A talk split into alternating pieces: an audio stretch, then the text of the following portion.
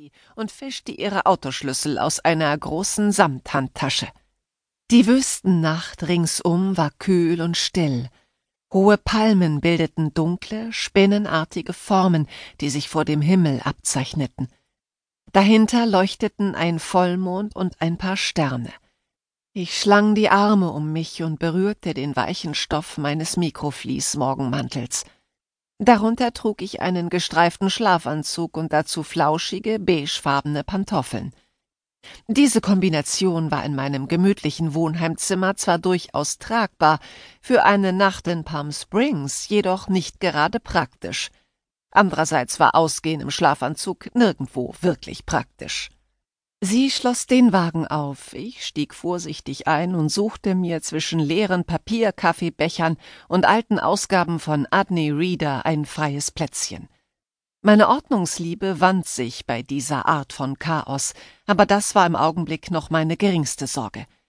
Mr. Williger, sagte ich, sobald wir durch die Vorstadtstraßen fuhren, was ist los? Jetzt, da wir nicht mehr im Wohnheim waren, hoffte ich, dass sie vernünftig reden würde.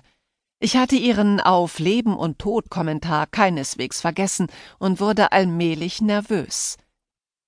Sie hielt den Blick auf die Straße vor uns gerichtet, während Sorgenfalten ihr kantiges Gesicht zeichneten. Sie müssen einen Zauber weben. Ich erstarrte, während ich ihre Worte verdaute. Vor nicht allzu langer Zeit hätte diese Ankündigung bei mir zu Protest und Ekelanfällen geführt. Nicht, dass ich mich jetzt besonders wohl dabei fühlte. Magie ließ mich immer noch ausflippen. Mr. Williger unterrichtete tagsüber an meiner privaten Highschool Amberwood Prep und war nachts eine Hexe. Sie sagte, dass auch ich eine natürliche Neigung zur Magie besäße, und sie hatte es trotz heftiger Gegenwehr geschafft, mir einige Zauber beizubringen.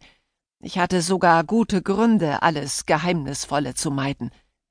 Abgesehen von der angeborenen Vorstellung, dass Magie falsch war, wollte ich einfach nicht in noch mehr übernatürliche Angelegenheiten verstrickt werden, als unbedingt nötig war. Schließlich verbrachte ich meine Tage bereits als Mitglied einer Geheimgesellschaft, die Vampire vor der Welt der Menschen verbarg. Damit und mit den Schulaufgaben war ich völlig ausgelastet. Nichtsdestotrotz hatte mich ihre magische Ausbildung in jüngster Zeit aus so mancher gefährlichen Lage befreit, und ich tat Magie längst nicht mehr so vorschnell ab. Daher war ihr Vorschlag, dass ich Magie wirken solle, nicht einmal das Merkwürdigste, was hier vor sich ging. Warum brauchen Sie mich dazu? fragte ich. Es waren nur wenige Autos unterwegs, aber hin und wieder warfen ihre Scheinwerfer im Vorbeifahren ein geisterhaftes Licht auf uns. Sie sind doch eine Million Mal mächtiger als ich. Ich kann nur einen Bruchteil dessen zaubern, zu was Sie in der Lage sind. Macht ist die eine Sache, gab sie zu. Aber hier sind andere Einschränkungen und Faktoren am Werk. Ich kann diesen speziellen Zauber nicht weben. Ich verschränkte die Arme vor der Brust und ließ mich in dem Sitz zurückfallen. Wenn ich mich weiter auf die praktischen Aspekte konzentrierte, konnte ich meine wachsende Besorgnis ignorieren. Und es hätte nicht bis morgen früh warten können?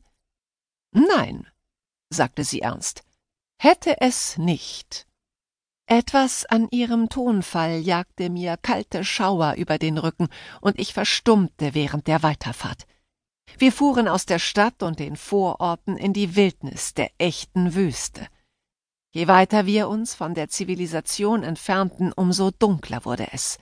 Sobald wir die Autobahn verlassen hatten, waren keine Straßenlaternen oder Häuser mehr zu sehen. Stachlige Wüstensträucher bildeten dunkle Gestalten am Straßenrand, die mich an geduckte, sprungbereite Tiere erinnerten. Hier draußen ist niemand, dachte ich. Und in der Amberwood weiß auch keiner, dass du hier bist. Ich rutschte unbehaglich hin und her, als ich mich an ihre Jungfrauenfrage erinnerte. Wurde ich hier als Opfer in einem unheiligen Ritual gebraucht? Ich wünschte, ich hätte daran gedacht, mein Handy mitzunehmen. Nicht, dass ich meiner Organisation, den Alchemisten, hätte mitteilen können, dass ich so viel Zeit mit einer Benutzerin von Magie verbrachte. Und nicht nur irgendeiner Benutzerin von Magie, sondern einer, die mir beibrachte, selbst zu einer solchen zu werden.